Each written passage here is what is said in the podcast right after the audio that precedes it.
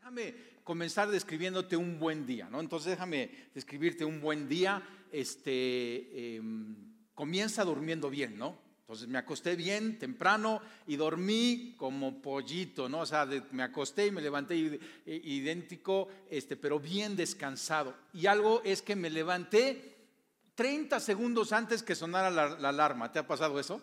¿Sí? Como que dices un reloj ahí que tienes biológico, pero entonces ya no tuvo que sonar la alarma, te levantas y obviamente te levantas a tiempo temprano y, entonces voy a mi lugar secreto, ¿no? Yo le llamo el taller del maestro y me pongo ahí a leer eh, Primera de Samuel y estoy estudiando la historia de David, igual que tú, y entonces Dios habla a mi corazón, me preparo para el día y Él pone una palabra en mi, en mi mente, en mi corazón, oro por mi familia por, los blancos de oración, ¿no? Y entonces, este, pues ya me voy a bañar y bañándome estoy cantando alabanzas, así como José Luis Torres, ¿no? Cantando ahí en la regadera y estoy cantando las alabanzas. Mientras tanto, eh, mi esposa ya despertó a los niños y está haciendo el desayuno y entonces mis hijos se levantan a tiempo, desayunamos como familia y estamos todos ahí eh, eh, alegres, hecho un buen rico café hecho en casa y salgo con, mi, con mis hijos, mi esposa me da un beso y voy en el coche y le voy a hablando a mis hijos una pepita de oro acerca del Evangelio, este, de lo que leí en mi lugar secreto. Llego a tiempo a la escuela, les doy su beso, su bendición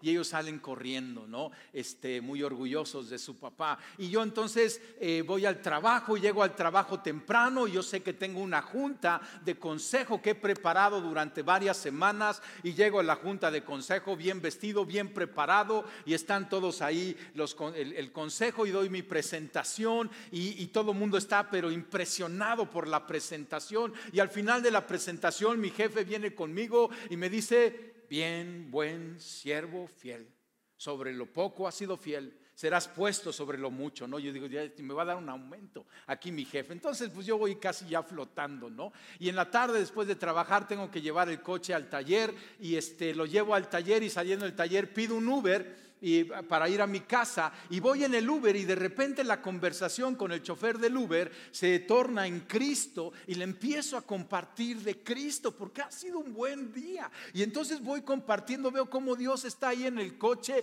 nada más veo en el retrovisor las lagrimitas de este hombre manejando ahí el coche, lo llevo a hacer una oración para recibir a Cristo, oro por él, lo bendigo, me deja en mi casa, llego a mi casa, entro y huelo el guisado que tienen para mí, chicharrón en salsa verde.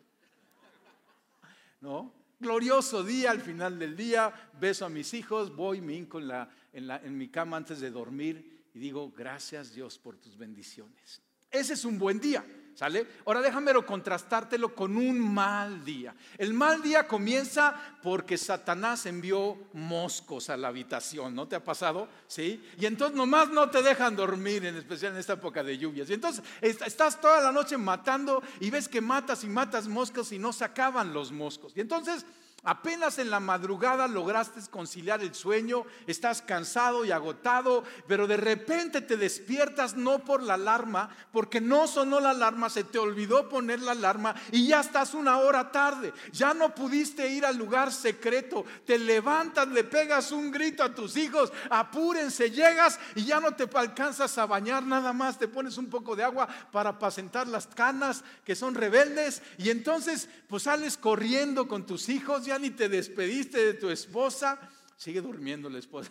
Pero bueno, este, eh, sales corriendo y vas con tus hijos, tus hijos se les olvidó la tarea y llegan ahí, apenas llegas al colegio y no te los quieren admitir y ya le pegaste unos gritos a tus hijos y llegas y le pegas un grito ahí a la maestra que está recibiendo los hijos hasta que te los recibe y sales corriendo al trabajo y llegas ya medio enfurecido al trabajo, ¿no? Y llegando al trabajo tu secretaria te está esperando y te dice, es la junta del consejo y tú dices, se me olvidó la junta del consejo y no traje la presentación que tanto había trabajado. Llegas ahí improvisto a la junta del consejo, tropiezas, tropiezas, tropiezas y al final de la junta tu jefe te mira y te dice, ay.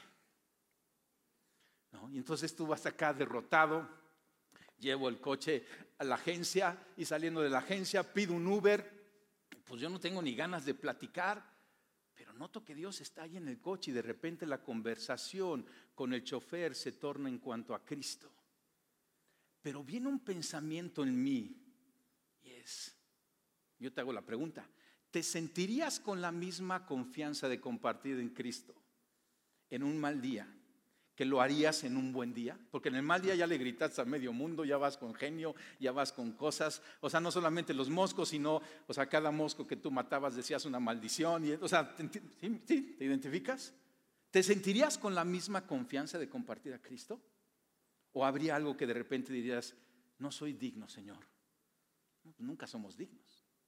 Pero empiezas a compartir de Cristo y el Espíritu Santo toca al chofer y lo llevas a hacer una oración de fe y oras por él, te deja en tu casa y entras a tu casa y tu esposa tiene listo el chicharrón en salsa verde.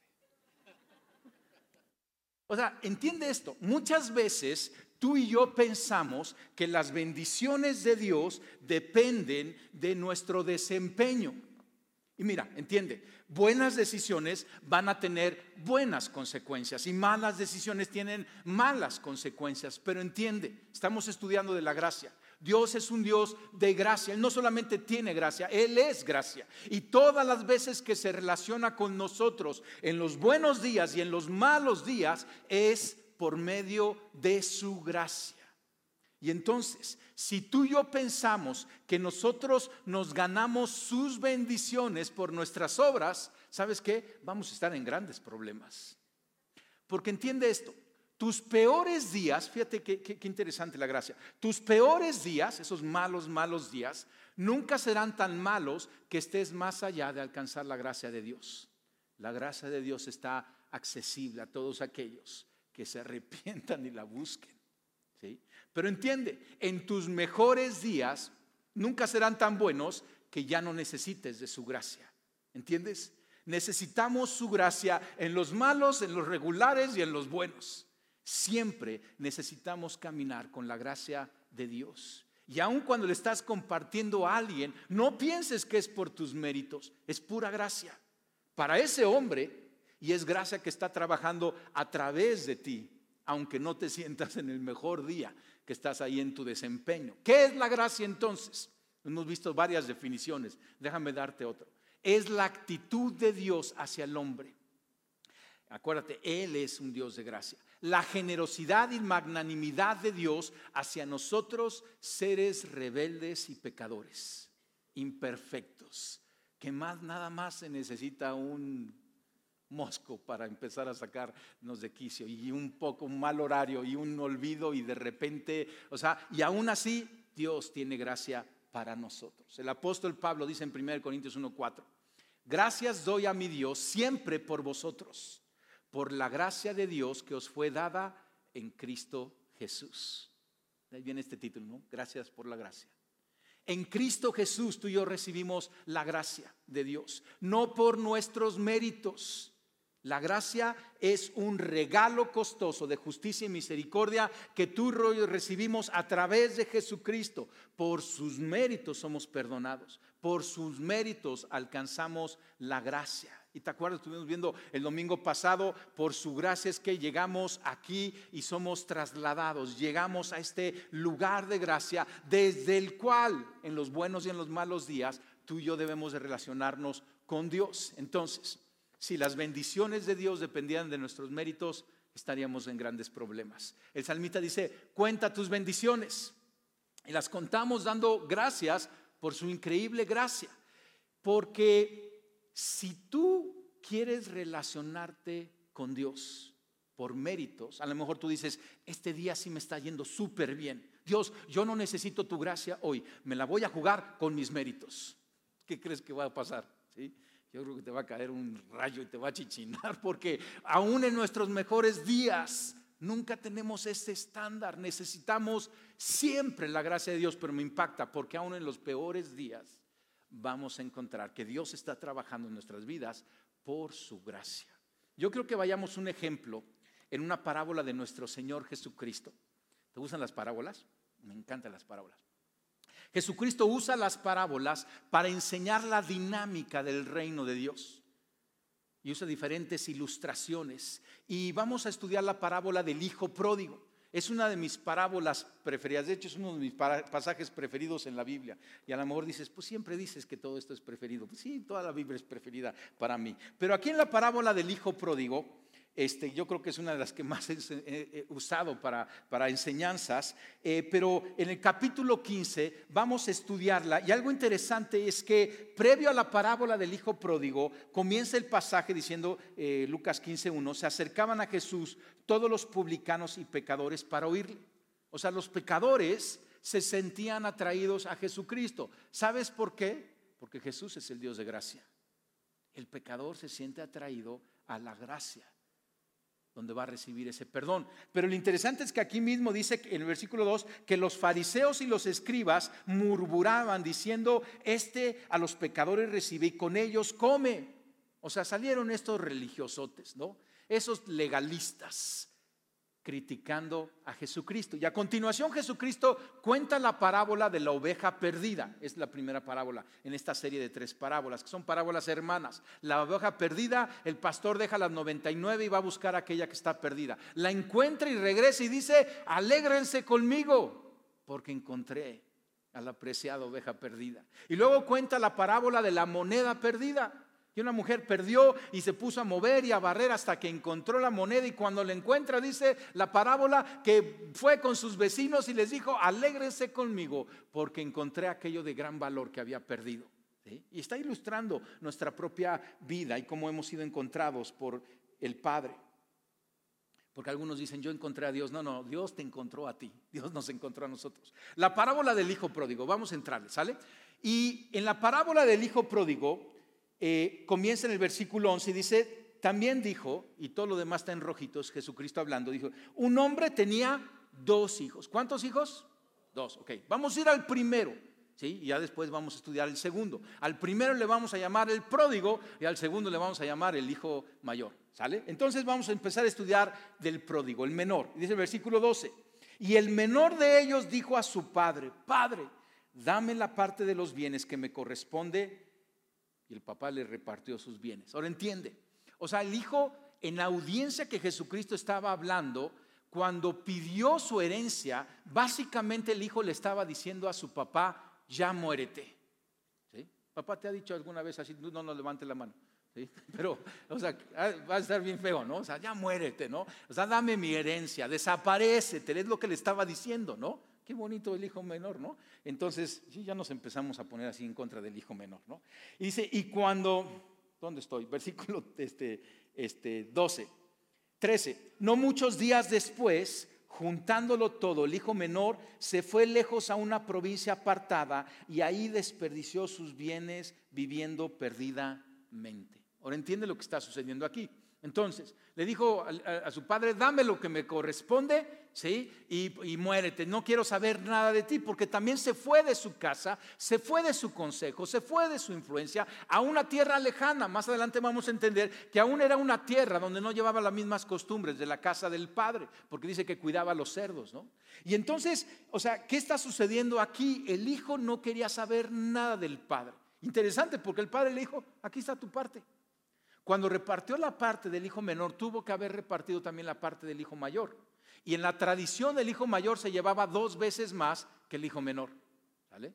Y el hijo mayor no dijo nada, nada más lo recibió, pero ahorita vamos a llegar al hijo mayor. Pero bueno, entonces se fue y dice que vivió perdidamente, ¿entiende? En la casa del padre no se vivía perdidamente. En la casa del padre había un orden, había un límite, había una voluntad del padre.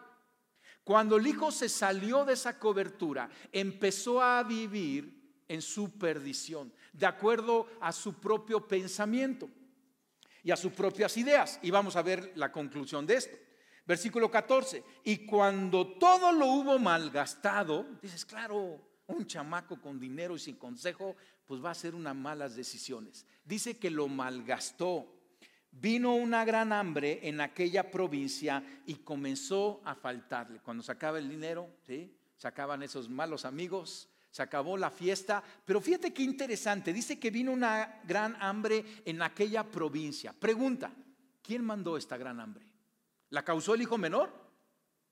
¿El padre movió sus contactos para que viniera esa hambre? ¿Quién está aquí en escena? Dios. Esto es gracia. Todo esto es una historia de gracia. Y entonces, por la gracia de Dios vino una gran hambre a la provincia. ¿Por qué? Porque Dios nos susurra en los días buenos pero nos grita en los días malos. Y nos grita acerca de su gracia. Regresa a casa. Es lo que le estaba gritando aquí. Y entonces apretó la situación. Versículo 15. Y fue o sea, este hijo malgastado la provincia con hambre y se arrimó a uno de los ciudadanos de aquella tierra, el cual le envió a su hacienda para que apacentase cerdos. ¿Alguna vez te han dicho arrimado? No levante las manos, no todo, ¿sí? Qué feo, ¿verdad? Arrimado. Pero si alguien te dijo arrimado es bíblico. No, o sea, lo tomó de la Biblia, ¿no? A este le dijeron arrimados. Fue y se arrimó con uno de los que vivía ahí y dice que lo puso a apacentar cerdos. Ahora entiende el contraste. Para la audiencia judía de Jesucristo, esto era lo más bajo de lo bajo.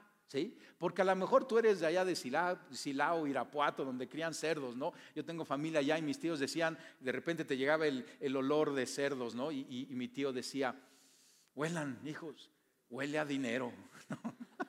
Este, bueno, entonces, pero entonces entiende, si te gusta el cerdo, hace economía el cerdo, pero en ese entonces, en ese entonces, o sea, para los judíos era abominación. Jesucristo estaba diciendo, cayó en lo más bajo este joven, ¿sí? Tocó fondo. ¿Te acuerdas esa frase, Landy?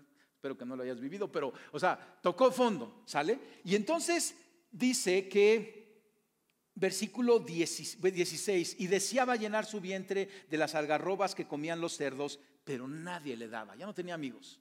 Ni siquiera el alimento de los animales le daban para comer. Se estaba apretando la situación, tocó fondo. Versículo 17 es el punto central de esta historia, porque dice que volviendo en sí, mientras alguien no vuelve en sí, nunca va a regresar a la casa del Padre. Y para volver en sí se necesita tocar fondo.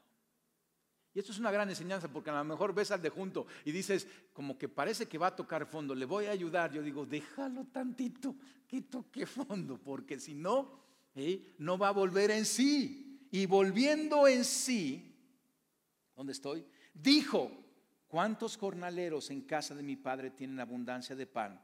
Y yo aquí perezco hambre. Empezó a comparar esa vida que él vivía con su propio gobierno. O sea, este joven, el pródigo, él era su propio Dios. Y él decía, yo gobierno y yo dicto cómo vivo mi vida y cómo yo lo decido. Pero cuando tocó fondo, volvió en sí y dijo, oye, en la casa de mi papá, ¿sí? No los hijos, aún los, los empleados viven mejor que yo, Y aquí yo perezco hambre. Versículo 18, me levantaré e iré a mi padre y le diré, Padre, he pecado contra el cielo y contra ti o sea, volvió en sí y después hizo su plan de arrepentimiento. Este joven estaba arrepentido. O sea, este joven estaba en un momento clave para recibir la gracia. Dios ya estaba trabajando la gracia al mandar esa hambre. Pero este joven dice, he pecado contra el cielo y contra ti. Y déjame hacer aquí una pausa, porque muchas veces hablamos de pecado y las nuevas generaciones ya no se conectan con pecado. ¿Y sí como pecado? Si yo soy mi propio Dios y yo dicto mi moral, pues yo nunca estoy en pecado. ¿sí? Yo siempre estoy caminando de acuerdo a mi santa voluntad. ¿No? Espérame, espérame, espérame. La definición bíblica de pecado es cuando tú estás fuera del orden de la voluntad y la cobertura de Dios. En la casa del Padre hay un orden. Dios tiene una santa, esa sí es santa voluntad. ¿Sí? Y entonces, cuando el hijo pródigo se dio cuenta de que estaba caminando en desorden, lejos de la voluntad, se dio cuenta que estaba en pecado. Entiendan, entonces, porque a veces hablamos de desorden, rebeldía o pecado y las nuevas generaciones ya no se conectan con esto, porque dice, yo puedo definir mi propia moral, es lo que la sociedad actualmente dice. Yo puedo definir cómo yo vivo mi sexualidad y cómo yo vivo mis cosas. ¿Y pecado cómo? Espérame, el pecado es estar fuera de la voluntad de Dios, lejos del centro de la voluntad de Dios en tu vida. Y entonces para eso se necesita el volver en sí, porque mientras alguien no reconozca que hay un mejor lugar en la casa de mi Padre, aún los siervos comen pan y yo aquí padezco de hambre, no va a arrepentirse. Y dice que volviendo en sí es dar un giro de 180 grados e hizo su plan de pedir perdón. Le diré, Padre, he pecado contra el cielo y contra ti, ya no soy digno de que me llames hijo. ¿En qué versículo estoy? 19, ¿sí? Ya no soy digno de ser llamado tu hijo, hazme como uno de tus jornaleros. Entonces, o sea, iba arrepentido, porque este hijo no iba a llegar con el padre, o sea, no hizo el plan, ya sé, voy a llegar con mi papá y le voy a decir, tú tienes la culpa, papá, porque yo soy tu hijo, tú me criaste, me criaste mal, arrepiéntete. No, papá, es que es la herencia, ¿sí? Es la herencia de tu papá y de tu abuelo y demás, me cayó a mí. Y ves que saltan dos, tres generaciones, me, justito me, me cayó a mí. No, es que son las malas amistades, papá. No, él dijo, sí, he pecado contra el cielo y contra ti, ya no soy digno. ¿Verdad? ¿Ves un, un verdadero arrepentimiento? Porque podemos tener muchos argumentos, ¿sí? Pero aquel que se le acaban los argumentos es aquel que verdaderamente está arrepentido. Y entonces dice que levantándose, ya actuó en su, en su volver en sí, en su, levantándose vino a su padre. Y cuando aún estaba lejos, lo vio su padre y fue movido a misericordia y corrió y se echó sobre su cuello y le besó. Versículo 20, si te gusta rayar tu Biblia, ponle gracia. Aquí está la gracia de Dios. Porque, o sea, el papá no estaba distraído, el papá estaba viendo si venía su hijo. Y dice que lo vio de lejos. Todavía el hijo no había echado el rollo que traía. Papá, he pecado contra el... ¿No? Y el papá dice que salió corriendo, lo abrazó y lo besó. ¿Cómo se habrá sentido el hijo? El papá ni te pidió perdón. o sea, y el papá ya está, ya está derramando la gracia sobre su hijo. Versículo 21. Y el hijo le dijo, como que a lo mejor lo paró, y dijo, papá, papá, déjame decirte lo que traigo en el corazón. Padre, he pecado contra el cielo y contra ti, y ya no soy digno de ser llamado tu hijo. Ningún otro argumento, ninguna excusa fallé, pequé, te pido perdón. ¿sí? Y si me quitas el ser hijo, me lo merezco. Pero fíjate lo que hizo el padre, versículo 22. Pero el padre dijo a sus siervos, sacad el mejor vestido. No dijo sacarme ahí el vestido, no, no, el mejor vestido y vestidle. Poned un anillo en su mano. El anillo era como la tarjeta de crédito en esa época. Podía ir a la tienda de junto y decir, yo soy hijo de mi padre, ¿sí? Él paga. ¿no? Y calzado en sus pies. Los siervos no tenían calzado. Hablaba de una identidad, de una dignidad, de una autoridad, de un privilegio de ser hijo. El padre, aunque escuchó esas palabras de arrepentimiento, le dio gracia. ¿Hizo algo el hijo para merecerse este perdón? No. Sí se arrepintió y eso es algo clave, pero el papá no le dijo, a ver, pues pásale dos años y déjame ver si eh, veo frutos de arrepentimiento en tu vida. No, dijo, órale, vístanlo, pónganle el anillo y el calzado. Y dice, y traer el becerro gordo. O sea, ahora sí que ni, el chicharrón en salsa verde, ¿no? O sea, el becerro gordo, aquel que estaba apartado. Y matadlo y comamos y hagamos fiesta. Aquel que yo estaba guardando para ese día tan especial. Vamos a festejar. Porque este hijo mío muerto era y ya revivido se había perdido y es hallado. Y comenzaron a regocijarse. Y es lo que sucede en el cielo cuando un pródigo se arrepiente. Y entiende, ¿cuántos de nosotros nos identificamos como pródigos? Éramos pródigos, ¿sí? Quizás te identificas, no, hombre, yo era un prodigazo este, antes, hace años. Y Dios me perdonó. Pero quizá hay algunos de ustedes que ahorita se identifican con el pródigo porque están aquí, pero ven cómo su vida lo está dirigiendo en otro lado. Y aquí hay un punto clave, el arrepentimiento. Es clave para recibir la gracia. El Padre es un Dios de gracia. Dios estaba haciendo, orquestando todo porque es un Dios de gracia. Pero el arrepentimiento era necesario. El Hijo pudo haber estado ahí años hasta que volviendo en sí se arrepintió y regresó a la casa del Padre. El arrepentimiento es uno de los privilegios más grandes de todo cristiano. Tú y yo, con el arrepentimiento, es que regresamos a la casa del Padre.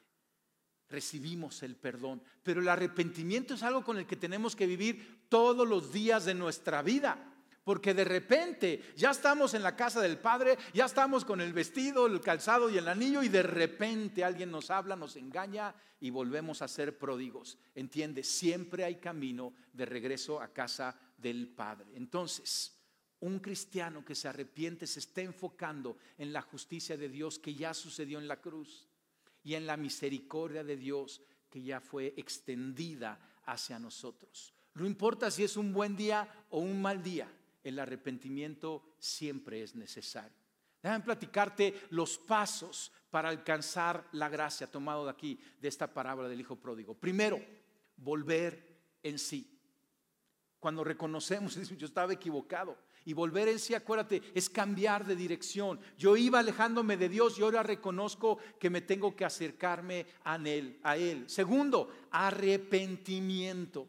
El arrepentimiento ya no agarra argumentos ni justificaciones, simplemente dice, he pecado contra el cielo y contra ti, porque cada vez que pecas contra alguien más estás pecando contra Dios y necesitamos arrepentirnos. Luego viene el pedir perdón. Es esa parte de la confesión que es increíble. Santiago, el apóstol, dice, confiénsense sus pecados unos a otros. Y es muy importante. El hijo, o sea, paró al padre y dice, te tengo que decir lo que hay en mi corazón he pecado, ya no merezco ser hijo. Y dio la confesión, hay algo poderoso. Cuando eso que tú tenías en lo secreto lo confiesas a alguien más, no a cualquiera, ¿sí? alguien que te escuche y pueda eh, eh, acompañarte en esa confesión. Cuarto, ¿cómo recibir la gracia? Recibir su perdón. El hijo, o sea, en su mente dijo, ya no, ya no quiero ser hijo, ya no soy digno de ser hijo, pero el papá le puso vestido, anillo y calzado. Y entonces parte de recibir la gracia es recibir el perdón. Porque a veces venimos condenados con Dios y sí arrepentidos y Dios nos da su perdón, pero seguimos con la cabeza abajo. Deja que Dios te dé el vestido, el calzado y el anillo. Acuérdate, el perdón de Dios es inmediato, es completo y es gratuito. No lo merecemos, pero recíbelo, que nadie te quite de poder recibir esto. Esa es parte de la gracia. Y no te vayas a inflar de decir, no, es que Dios sacó un 10 conmigo, pues por eso me dio el vestido. Y él, no, no, no. Es pura gracia. No nos los merecíamos. Y quinto, no te apartes de la gracia. Pregunta, ¿tú crees que el pródigo se volvió a ir de su casa? Yo creo que no. O sea, ¿te acuerdas? Se subió a ese lugar de la gracia, encontró la gracia, experimentó la gracia, la gracia lo impactó y decía, no me lo merezco. Y hasta el becerro gordo matan por mí. ¿Se apartaría nuevamente de la gracia? Yo creo que no, porque cuando la experimentamos, no queremos otra cosa y vivimos de acuerdo con ella. Vivir bajo la gracia no es, tener, no es tener una condición indiferente hacia mis pecados, es confesarlos. Entiende, la gracia, porque a veces le llamamos la hipergracia a eso. Cuando dicen, ah, es que la gracia todo vale y no pasa nada, cualquier cosa que hagas y como vivas, Dios te va a perdonar. Espérame tantito. La gracia no pasa por alto el pecado. La gracia es como Jesucristo que dice, vete y no peques más. Porque el precio de nuestro perdón fue muy costoso la vida de nuestro Señor Jesucristo. Y tú y yo necesitamos tomar en cuenta, confesar nuestro pecado y, y caminar con eso. Colosenses 2.13 dice, ustedes estaban muertos en sus pecados. Sin embargo, Dios dio vida en unión con Dios nos dio vida en unión con Cristo al perdonarnos todos los pecados, porque él absorbió el costo. Entonces, o sea, tenemos que tratar con eso. Y Dios quiere que tratemos con eso, en arrepentimiento, pero no es una vida en donde estés viviendo por allá y tengas un pie acá y un pie allá. Claro que no. Yo quiero que cierres tus ojos, porque yo sé, muchos de nosotros nos identificamos como pródigos. Yo era un pródigo hace años. Y quizá tú estás aquí y te identificas como un pródigo. Y te quiero decir que el Padre en los cielos está viéndote. Está corriendo hacia ti y quiere abrazarte, perdonarte. Pero la pregunta es, ¿qué le vas a decir tú? ¿Hay arrepentimiento en tu corazón? Y ahí haz una oración. Ir al Padre, Señor, he pecado. Me arrepiento de vivir pensando que yo era mi propio Dios. En mis propios modelos morales. Yo hoy reconozco que estoy mal, estaba mal. Y ahora corro a tus brazos y me someto a tu orden, a tu bendición, a tu voluntad. Jesucristo, yo te recibo como mi Rey y Salvador. Recibo toda tu gracia en mi corazón. A ti te nombro el Señor de mi vida. Ven y toma este lugar de gobierno en mi corazón. Tú, Jesús, y nadie más. Gobierna mi vida porque yo sé que va a ser un gobierno de gracia. Y si hiciste esta oración, ahora recibe el perdón. Es inmediato, es completo y es gratuito. Recibe ese perdón de parte del Padre. Abrázalo en tu vida. Echa fuera todo pensamiento de insuficiencia. Si trata sobre el pecado, porque quizá es un hábito. Y te digo, va a haber una batalla porque la salvación es automática, pero el proceso de modificar nuestro carácter es una batalla, pero en esa batalla no estás solo. Tienes al Espíritu Santo y tienes la palabra de Dios para ayudarnos a caminar en victoria. Pero Dios dice, vístete con el ropaje real.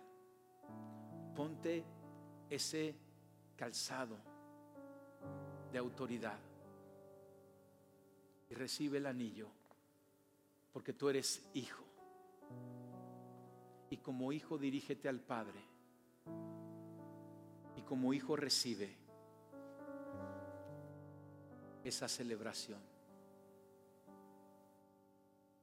Amén, amén. Jesucristo en las otras parábolas dice, en el cielo hay más fiesta por un pecador que se arrepiente que por un justo que no se necesita arrepentimiento. Y es lo que vamos a entrar ahorita a hablar del hijo mayor. Porque así como hay varios pródigos que se identifican aquí, yo sé que aquí hay varios hermanos mayores. Y Jesucristo le dice a los hermanos mayores en la parábola, versículo 25. Entonces ya estaban en la fiesta, ¿sí? Porque se había encontrado, había recuperado aquel que, que pensaban que estaba muerto. Versículo 25 y su hijo mayor estaba en el campo, estaba chambeándole, ¿no? Y cuando vino y llegó cerca de la casa, oyó la música y la danza. Hay fiesta aquí. Y llamando a uno de los criados, le preguntó qué era aquello. O sea, no entró a ver qué pasaba, sino que llamó a alguien. Dijo, ¿qué está pasando allá? Versículo 27. Él le dijo, tu hermano ha venido y tu padre ha hecho matar el becerro gordo. Yo creo que el hermano mayor dijo, ¡Ah! el becerro gordo. Por haberle recibido bueno y sano. Versículo 28. Entonces se enojó y no quería entrar. Entonces, fíjate el hermano mayor, porque Jesucristo, acuérdate, eran los fariseos que estaban criticando a Jesucristo. ¿Cómo comes con pecadores? ¿Por qué les predicas del reino a los pecadores? Fariseos, legalistas, religiosotes. Y Jesucristo saca el hermano mayor. Y el hermano mayor estaba enojado. ¿Entienden? En el cielo había fiesta. En la casa del Padre había fiesta. Y el hermano, ¿cómo estaba? Enojadote. Y no quería entrar.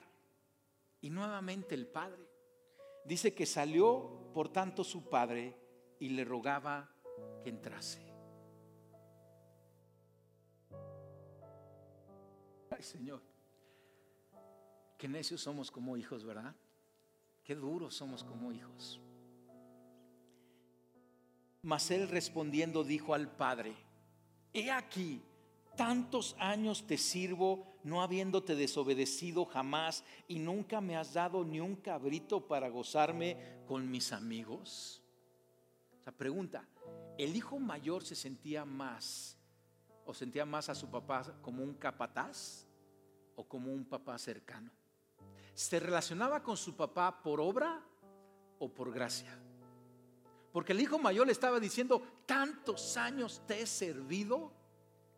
Escucha, hijo mayor, porque a veces le decimos a Dios, Dios, yo no me pierdo ningún domingo. Dios, yo me chuto todas las prédicas del pastor y nunca me duermo. Y no me has dado ningún cabrito. En las obras, el hijo mayor que disfrutaba, que no se había ido, que estaba en el orden, en la casa del Padre, pero no estaba relacionándose por gracia, se estaba también relacionándose por obras. He aquí tantos años te sirvo no habiéndote desobedecido jamás y nunca me has dado ni un cabrito para gozarme con mis amigos. Pero cuando vino este tu hijo, no le dijo mi hermano, no, este tu hijo, que ha consumido tus bienes con rameras.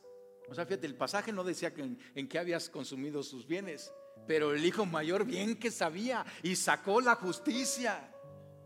Con rameras has hecho matar para él el becerro gordo el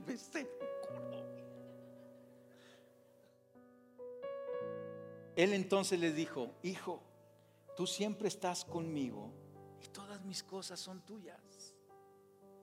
Mas era necesario hacer fiesta y regocijarnos porque este tu hermano era muerto y ha revivido, se ha perdido y es hallado.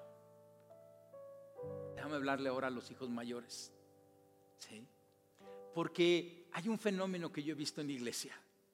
Los pródigos, con el tiempo, de repente nos volvemos mayores. Y de repente empezamos a agarrar una fachada de legalismo y empezamos a enjuiciar a los otros y aún a enjuiciar a Dios como diciendo, ¿cómo? ¿El becerro gordo? Si este estaba con rameras y agarramos una postura de dignidad. Y necesitamos que alguien nos pase la película. Acuérdate dónde está. Tú eras pródigo hace unos años. Y de repente el pródigo ahora se vuelve el hermano fariseo, publicano. No, publicanos son los pecadores. Fariseo. Ahí. Que está enjuiciando. ¿Cómo Jesucristo? Entiende. O sea, el hermano mayor, aunque estaba en la casa, no vivía en la gracia. Pobre cuate estaba aquí en obras. Yo trabajo y yo no me desobedezco. Y, todo eso era bueno y es necesario. Pero él no se estaba relacionando por la gracia. Y aún está resistiendo lo que el Padre está haciendo. Los fariseos de la época de Jesucristo resistieron a Jesucristo se enojaban cuando Jesucristo hablaba con pecadores o sanaba en el día sábado. Eran legalistas. El legalismo es la creencia de que la salvación es por obras. Y aunque no llegamos a la salvación por obras, de repente cambiamos de pensar y empezamos a, relacionarnos con Dios a través de nuestras obras. E, e, e, el legalismo es una preocupación más en la forma que en la sustancia que no lo hizo bien, no lo dijo en orden. Es un mal entendido de la gracia de Dios, el legalismo. En Lucas 18, versículo 9 al 14, lo voy a leer rápido. Pues una vez vamos a darle a los hermanos mayores, ¿no? Sí, vamos a librarnos de hermanos mayores. No queremos hermanos mayores aquí, de acuerdo a la parábola. ¿Sale? En Lucas 18, versículo 9, dice, a unos que confiaban en sí mismo como justos y menospreciaban a los otros, dijo también esta parábola. Dos hombres subieron al templo a orar, uno era fariseo y el otro publicano. El fariseo puesto en pie oraba consigo mismo de esta manera, Dios, te doy gracias porque no soy como los otros hombres, ladrones, injustos, adúlteros, ni aun como este publicano. Ayuno dos veces a la semana, doy diezmos de todo lo que gano, mas el publicano estando lejos, no quería ni aún alzar los ojos al cielo, sino que se golpeaba el pecho diciendo, Dios, sé propicio a mi pecador. Os digo que éste descendió a casa justificado antes que el otro, porque cualquiera que se enaltece será humillado y el que se humilla será enaltecido. El apóstol Santiago dijo, Dios resiste a los soberbios y da gracia a los humildes. Y dejamos de gozarnos cuando llegan los pródigos. Porque entiende, hay algo de los pródigos. Los pródigos, aunque ya son hijos, todavía huelen a cerdo. ¿Me doy a entender? ¿Sí? La, o sea, la salvación es inmediata, pero el proceso de santificación lleva un tiempo. Y todavía huelen a su vida pasada y todavía hay, hay ciertos hábitos y cierto lenguaje y ciertas cosas. Y nosotros como hermanos mayores nos ofendemos. Es dale tiempo. Y tenemos que alegrarnos y tenemos que hacer fiesta. El hermano mayor no disfruta de todos los recursos que tenemos en la casa del Padre. Entiende, si las bendiciones de Dios vendieran de nuestro desempeño, estaríamos en problemas. Pero las bendiciones de Dios no dependen de nuestro desempeño. San Agustín decía, la confesión de malas obras es el comienzo de las buenas obras. O sea, si hay buenas obras en nuestro caminar cristiano, pero primero confesamos las malas y entonces caminamos en las buenas. Pero aun cuando estamos en las buenas, nos relacionamos con Dios en base a la gracia. Cierra tus ojos un momento. Y yo quiero que hagamos una oración, porque si el Espíritu Santo te cachó en algo como hermano mayor, no lo hace para condenarte. Hay gracia para el hermano mayor. El padre salió y quería que entrara a la fiesta. Tú y yo debemos de estar como hermanos mayores en la casa con el padre, celebrando por los pródigos y disfrutando el becerro gordo. Nuevamente el arrepentimiento. El Espíritu Santo ha hablado a tu corazón. Ahí arrepiéntete con Dios. Tú tienes una relación con Dios. Eres el hermano mayor. Y dile, perdóname Señor. Perdóname Padre por haber sido necio. Por haberme distraído. Y me bajé de la gracia. Y me volví el juez de mis hermanos. Perdóname Señor porque aún te juzgué a ti.